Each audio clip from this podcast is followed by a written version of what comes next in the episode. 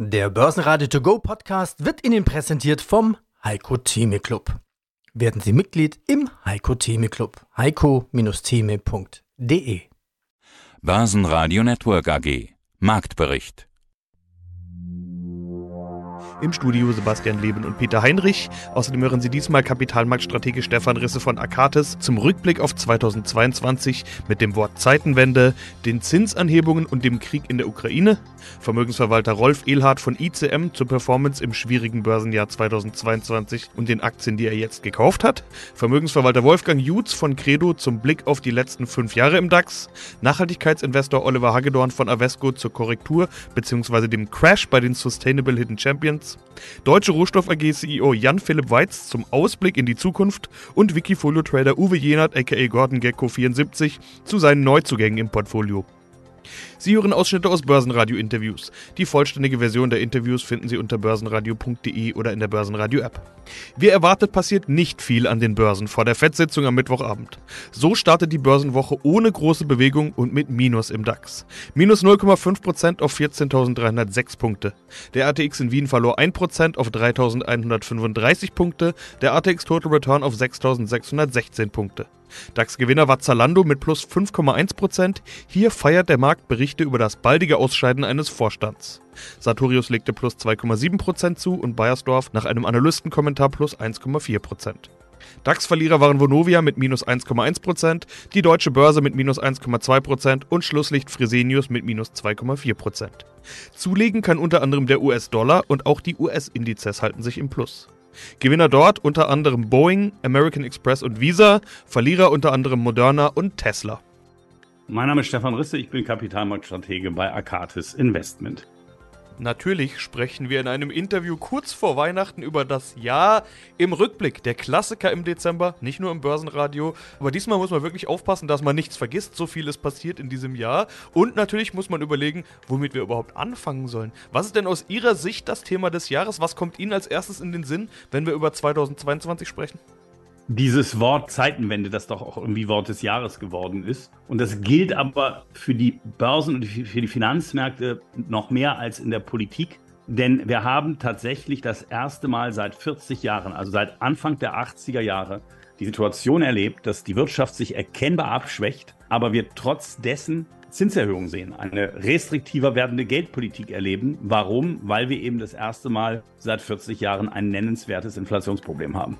Inflation, das ist ja Ihr Thema, aber das haben wir schon ganz oft gesprochen, aber ich will die andere große Entwicklung natürlich noch ansprechen. Etwas, das ganz vieles beschleunigt und vielleicht auch ausgelöst hat, natürlich der russische Überfall auf die Ukraine. Vor allen Dingen die Abhängigkeit von russischer Energie hat gerade Deutschland in echte Probleme gehabt. Also statt all der Themen, die die Ampel, noch so ein Thema, erstes Jahr Ampelregierung, was die auf den Weg bringen wollten, war plötzlich Energiekrise angesagt.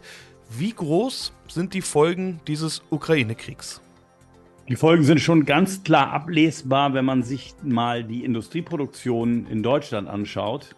Dann sehen Sie eine große Spreizung zwischen den energieintensiven Bereichen und den weniger energieintensiven Bereichen. Also die weniger energieintensiven Bereiche, die haben ihre Produktion gesteigert, aber man kann ganz klar sehen, da wo viel Energie benötigt wird im Produktionsprozess, hat man Produktion in Deutschland heruntergefahren. Und das ist ja unter Umständen nicht nur ein vorübergehendes Problem, denn eines ist klar, auch wenn wir es hinbekommen, uns mit Flüssiggas so zu versorgen, dass wir keine Versorgungsengpässe haben, und immer ausreichend Gas zur Verfügung steht. Es wird auf keinen Fall so günstig sein wie das russische Gas, was aus der Pipeline kam.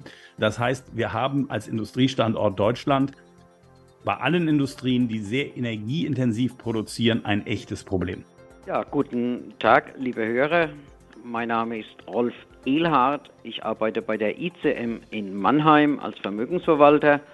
Wir sind seit 1990 hier in Mannheim tätig, haben inzwischen Dependancen in Neuss und in Regensburg. Es war auch zum ersten Mal nach vielen guten Jahren ein schwächeres Jahr für viele Fonds, für viele Indizes und damit natürlich auch für viele Anleger. Wie gut sind Sie durchs Jahr gekommen? Wir dürfen da schon sagen, wir sind dahingehend gut durchs Jahr gekommen. Wir haben im Durchschnitt weniger verloren als der DAX. Vom Nasdaq wollen wir erst gar nicht sprechen, das sind wir deutlich besser. Aber wir haben natürlich auch leiden müssen aber wir haben ja durch geschicktes Handeln und immer wieder mit der Liquidität spielend auch das eine oder andere verbessern können. Ich hatte ja im letzten Telefonat gesagt, wir haben eine sehr schlechte Stimmung und dann werden wir irgendwann mal auch wieder kaufen, weil wir viel Liquidität haben. Wir haben das auch gemacht. Infineon bei 25, eine Adidas Leider schon bei 110. Die MTU haben wir gekauft, wir haben die Siemens gekauft unter 100, wir haben eine Fresenius bei 23, wir haben eine Freeport McMoran zwischen 27 und 34 und haben jetzt jüngst sogar noch einmal bei der Rio Tinto aufgesprungen bei 61. Und wir haben das aber jetzt genossen, dass die Voraussage, die ich ja auch da im September bei unserem letzten Telefonat gesagt habe, äh, es wird mal wieder eine Gegenreaktion kommen, die ist jetzt eingesetzt. Die Börse hat wohl vorausgenommen, dass der Zinsgipfel Anfang nächsten Jahres erreicht wird. Ich habe ja auch gesagt, in den nächsten sechs Monaten wird die Zins wieder nach unten drehen. Da muss ich eine kleine Änderung anbringen. Ich glaube, dass in den sechs Monaten, die ja jetzt im Februar irgendwann rum sind, der Zinsgipfel erreicht wird. Ich glaube, dass die, vor allem die FED die Zinsen nicht weiter erhöht, aber auf diesem hohen Level zunächst mal auch verbleibt, um die Wirkung abzuwarten. Also wenn sich die US-Wirtschaft jetzt im nächsten Jahr nicht schlagartig verschlechtert, glaube ich, dass wir auf diesen Zinsen ein paar Monate bleiben werden, bis dann die Wirtschaft wirklich anfängt deutlich zu schwächen, sodass die Zinssenkungen dann eben im zweiten Halbjahr vonstatten gehen. Ich bin Wolfgang Jutz, unabhängiger Vermögensverwalter in Nürnberg. Wie war das eigentlich vor fünf Jahren? Wenn wir fünf Jahre äh, zurückschauen, dann stand der DAX ungefähr auf einem Niveau von 13.000 Punkten. Genau am 30.11.2017 bei 13.023. Und wenn wir jetzt mal anschauen, wo wir heute stehen, dann hat der DAX im Grunde genommen in fünf Jahren zehn Prozent plus gemacht. Das heißt, es sind nur zwei Prozent per anno und das inklusive aller Dividendenrenditen. Zehnjährige Bundesanleihen vor fünf Jahren, die hatten eine, ein Renditeniveau von 0,37 und heute stehen wir knapp bei 1,90. Das heißt, wenn wir uns das mal anschauen, wir haben alleine in diesem Jahr die Hälfte beim DAX von dem verloren, was wir in den ganzen fünf Jahren eigentlich aufgebaut hatten. Das heißt, zwei Prozent pro Jahr im DAX, das ist nicht besonders viel für Aktien. Und wenn wir uns anschauen, wir haben ein Zinsumfeld, das eigentlich fünf Jahre bei Null Zinsen war, wenn man jetzt mal davon ausgeht, dass das jetzt mal ein bisschen rauf oder runter, aber letzten Endes ein Zinsniveau von 0% über fünf Jahren, da muss man eigentlich sagen, im Rückblick gab es in den letzten fünf Jahren kaum was zu verdienen. Und wenn wir das mal uns vor Augen führen, dort, wo dann was zu verdienen war, beispielsweise bei amerikanischen Technologieaktien Nasdaq, da hat es dann halt in diesem Jahr richtig reingehauen. Das heißt, diejenigen, die zum falschen Zeitpunkt dann in Technologieaktien drin waren, 21 reingegangen sind, beklagen jetzt ein großes Minus. Und dieses Umfeld, das muss man sich einfach vor Augen führen. Es war unheimlich schwer, in den letzten fünf Jahren was zu verdienen. Das ist keine Entschuldigung für irgendwas. Es ist aber einfach nur eine faktische Bestandsaufnahme, wie die Welt vor fünf Jahren aussah. Das ist aber eigentlich schon eine, naja, bittere Erkenntnis, wenn man rein statistisch es so mal betrachtet. Zwei Prozent im Jahr, das wäre ja fast indirekt, hätte man nicht diese hohe Inflation, ein Plädoyer jetzt für Zinsen. Naja, jetzt haben wir ja im Prinzip eine ganz andere Ausgangssituation. Wir haben jetzt wieder Zinsen, die bei zwei Prozent im sicheren Bereich und im Bereich von Unternehmensanleihen gehen die Zinsen ja hoch, drei, vier im High-Yield-Bereich dann, dann noch höher. Und im Aktienbereich haben wir wieder moderate Bewertungen. Das heißt, wenn wir so uns unsere Welt betrachten, dann kommt es uns manchmal so vor, als wenn das alles so zwangsläufig wäre, als wenn alles äh, ja von vornherein so klar war. Das ist es aber gar nicht gewesen. Es war nicht klar, dass die Welt über fünf Jahre hinweg eigentlich nichts zu verdienen hatte, außer in Amerika, wo es jetzt zu schwächeln scheint. Wenn wir dann die ganzen Krisen und Konflikte sehen, die noch dazukommen, dann muss man sagen, ja, wo kommt denn jetzt eigentlich der Optimismus her für die Zukunft? Und der kommt im Grunde genommen in allererster Linie aus der Bewertung. Das heißt, Bewertung schlägt aus meiner Sicht auf lange Sicht immer irgendwelche kurzfristigen Ereignisse, egal ob das jetzt die Krise oder eine andere Krise ist oder Ukraine oder Gaspreise Letzten Endes, wenn Aktien günstig bewertet sind oder Anlageklassen günstig bewertet sind, dann bedeutet das in der Zukunft auch gute Aussichten auf Erträge. Hallo zusammen, hier spricht wieder Oliver Hagedorn. Ich bin Gründer und CEO der Avesco Sustainable Finance AG eine hochspezialisierte Investmentboutique auf die Themen Nachhaltigkeit und Impact. Und ich freue mich, heute zu Gast zu sein beim Börsenradio. Ja, wir haben im Laufe des Jahres ja immer mal drüber gesprochen. Da hatten Sie schon gesagt, auch Sie sind nicht frei gewesen von dieser Korrektur, die wir ja überall gesehen haben. Das muss man ja fairerweise auch sagen. Äh, nahezu alles hat irgendwie auf den Deckel bekommen. Wie gut sind Sie dann durchs Jahr gekommen? Ihr Fazit für, für die Performance und für Ihr Investment? Ja, also vielleicht auch noch ein Satz. Also von einer Korrektur würde ich hier gar nicht mehr sprechen, sondern wir können hier schon von einem hausgemachten Crash sprechen. Also zumindest in den einzelnen Segmenten, auch zum Beispiel im Bereich der Technologieunternehmen, wo wir jetzt nicht zu Hause sind. Aber die Hidden Champions, wenn Sie sich mal vorstellen, ein Unternehmen wie eine Kion, weltmarktführend im Bereich Lagerlogistiksysteme, ein tolles Unternehmen mit vollen Auftragsbüchern. Die haben eine Gewinnwarnung rausgegeben. Das hat dazu geführt, dass in einem Monat der Kurs um 50 Prozent gefallen ist. Also das ist für mich nicht mehr Korrektur, das ist einfach Emotion pur. Da werden alle Fakten ausgeblendet und das führt dann dazu, dass die Unternehmen eben wirklich teilweise verprügelt werden, insbesondere die kleinen. Also es gibt ja immer die Tendenz dazu, in schwierigen Zeiten eher in große Unternehmen zu investieren. Warum? Weil man assoziiert eben mit großen Unternehmen und Namen, die man letztlich auch nicht besser kennt und schon gar nicht von innen als kleine Unternehmen, aber man assoziiert einfach mehr Sicherheit. Und das führt dann eben auch zu so einer Verschiebung, wenngleich natürlich auch diese Titel verloren haben. Ja, wir haben in der Spitze in unserem Portfolio, um es konkret zu machen, glaube ich, 36, 37 Prozent vom High verloren haben uns dann wieder zurückgekämpft, liegen heute vielleicht bei rund 25 Prozent Kursverlust year to date. Also year to date heißt vom 1.1. bis ja, letzten Freitag. Das ist erstmal kein schönes Ergebnis. Ist aber wichtig zu verstehen, wir gehören nicht zu den Anlagemanagern, die glauben zu wissen, wann Märkte teuer sind oder billig oder wann sie drehen. Und das heißt, wir sind immer investiert und nehmen solche Bewegungen natürlich auch mit. Auf der anderen Seite profitieren wir dann auch natürlich von Gegenbewegungen. Also stellen Sie sich vor, Sie sind nicht im Markt gewesen und haben den November beispielsweise nicht mitgenommen oder auch schon den Oktober, wo wir ja eine deutliche Gegenbewegung hatten, dann fehlen Ihnen halt plötzlich auch wieder 20 Prozent nach oben. Und insofern, also ganz klar, unterm Strich gibt es da nichts zu verniedlichen. Unser Portfolio mit kleinen Unternehmen hat rund ein Viertel an Börsenwert verloren. Die gute Nachricht ist, dass uns die Anleger treu geblieben sind. Wir haben nämlich tatsächlich von Beginn des Jahres bis heute Netto-Mittelzuflüsse in Höhe von mehreren Millionen Euro. Das heißt also, der Saldo aus Geld, was rausgenommen wurde und was neu investiert worden ist, ist nach wie vor positiv. Und das sagt ja auch etwas aus über die Qualität des Produktes. Jan-Philipp Weiz ist mein Name. Ich bin der CEO der Deutschen Rohstoff AG aus Mannheim. Bin seit äh, Sommer diesen Jahres CEO und insgesamt seit zehn Jahren beim Unternehmen, äh, seit 2017 zuletzt als CFO verantwortlich für die Geschäfte in Deutschland und in den USA. Sprechen wir über aktuelle Entwicklung. Sie arbeiten unter anderem mit Occidental Petroleum zusammen. Da gibt es eine neue Kooperation. Die hat Sie auch dazu gebracht, dass Sie die Prognose angehoben haben für 2023 und für 2024. Wir blicken jetzt also schon in Richtung Zukunft. 2024 wollen Sie ein EBITDA von über 100 Millionen Euro erzielen. Was für eine Erwartung legen Sie dem denn zugrunde? Was für eine Preisentwicklung? Was für eine Entwicklung generell? Also in der Tat, wir haben eine Prognose veröffentlicht, natürlich für dieses Jahr von einem Umsatz von über 150 Millionen Euro und einem EBITDA von rund 130 Millionen Euro.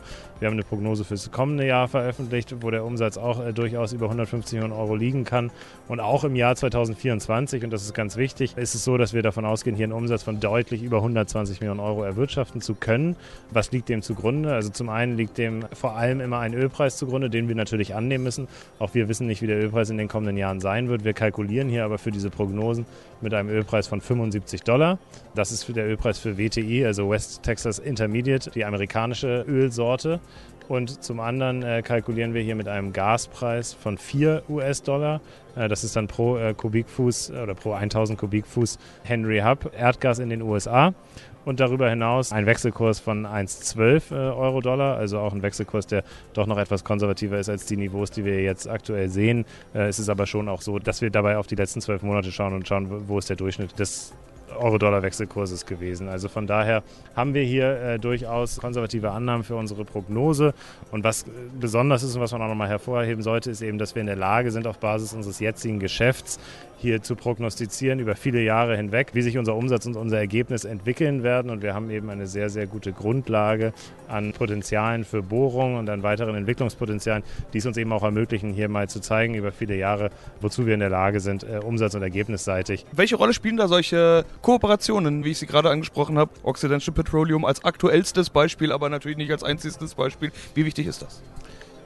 Das ist schon wichtig. Das ist jetzt eine Art der Kooperation, auf die wir in dieser Größenordnung, das ist ein Joint Venture mit Occidental Petroleum von rund 150 Millionen US-Dollar, die wir investieren in das Joint Venture. Also eine Kooperation in der Größenordnung sind wir bisher noch nicht eingegangen. Es ist aber so, dass wir sowohl als Operator, also als Betriebsführer unserer eigenen Bohrung, auch weiterhin selber abteufen werden in den USA. Es ist aber durchaus ein probates Mittel, auch mit Partnern zusammenzuarbeiten. Das hilft uns nämlich, unsere Kapazitäten und Ressourcen absolut effizient und optimal zu nutzen.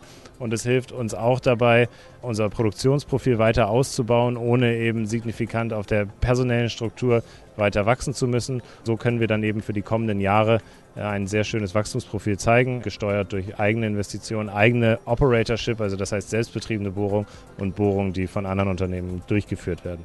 Die Deutsche Rohstoff AG hat zu Wochenbeginn mitgeteilt, dass die Umsatzprognose für 2022 angehoben wird und erwartet jetzt einen Umsatz von 163 bis 168 Millionen Euro, bisherige Prognose 152 bis 157 Millionen und ein EBITDA von 138 bis 143 Millionen Euro, bisher waren es 128 bis 133 Millionen. Die Mittelfristprognosen wurden bestätigt. Die Aktie legt am Montag 4,1 Prozent zu. Ja, hallo, ich bin Uwe Jennert und ich bin auf Wikifolio zu finden als Gordon Gecko 74. Bijou Brigitte mit 5,6% Gewichtung plus 11,8% Performance Stand heute. Wenn ich vorhin richtig verstanden habe, ist das eine der Neuzugänge aus dem Jahr. Das, das ist absolut richtig. Das ist jetzt eine meiner neueren Positionen. Mir hat es einfach sehr gut gefallen, wie das Management agiert, auch dass es erste Insiderkäufe gab. Und ich gehe einfach davon aus, dass wir jetzt praktisch, nachdem Corona vielleicht einigermaßen verdaut wurde, wir eben auch wieder sehen, dass die Leute mehr einkaufen. Bijou Brigitte, wer sie noch kennt, war vor vielen, vielen Jahren mal einer der absoluten Highflyer und hat so manchen zum Millionär gemacht, mich leider nicht. Damals ja mit dem Modeschmuck, was sie immer noch machen. Und damals war es eine Value-Perle. Danach ging, ging es lange seitwärts und jetzt, glaube ich, sind wir allmählich wieder dabei, dass es nach oben ausbrechen könnte. Der Vertriebsvorstand hat eingekauft und letzte Woche hat auch noch praktisch der ähm, Sohn vom Gründer eingekauft, der auch selber im ähm, Vorstand ist. Und da habe ich meine Position dann nochmal noch nachgelegt und die ist dann praktisch sogar über 5% gekauft worden. Also das ist ja jetzt nicht alles, was gewachsen ist, sondern da habe ich nochmal nachgelegt. Ja, und dann, um es noch komplett zu machen, EQS hattest du schon genannt, ist auch einer der Neuzugänge. 3,5% Gewichtung, also in der Nähe der Gewichtung, mit der du gerne einsteigst. Kleinste Position bei dir, plus 1,9%, also immerhin schon mal plus. Ja, das dürfte wahrscheinlich die jüngste Position sein. Das sehe ich jetzt einfach mal an der Gewichtung und auch an den Aussagen, die du vorhin getätigt hast. Was gefällt dir bei denen? Da hast du absolut recht, Sebastian. Das ist sozusagen die frischste Position, die wir haben. Es ist einmal, EQS hat aus meiner Sicht ein fast schon Alleinstellungsmerkmal, weil die gesamten DGAP-News, die kommen, da haben wir nur noch Pressetext und eben EQS Group, die dann praktisch die gesamten Meldungen machen. Dazu, und davon bin ich immer noch überzeugt, haben wir das Programm mit dem Whistleblower, wo praktisch Meldungen gemacht werden können. Und ich glaube, da ist noch ein Trigger drin, der die Aktie hoffentlich wieder dahin führt, wo ich sie gerne sehen würde. Und das wären Kurse über 30. Börsenradio Network AG. Marktbericht. Der Börsenradio To Go Podcast wurde Ihnen präsentiert vom Heiko Theme Club.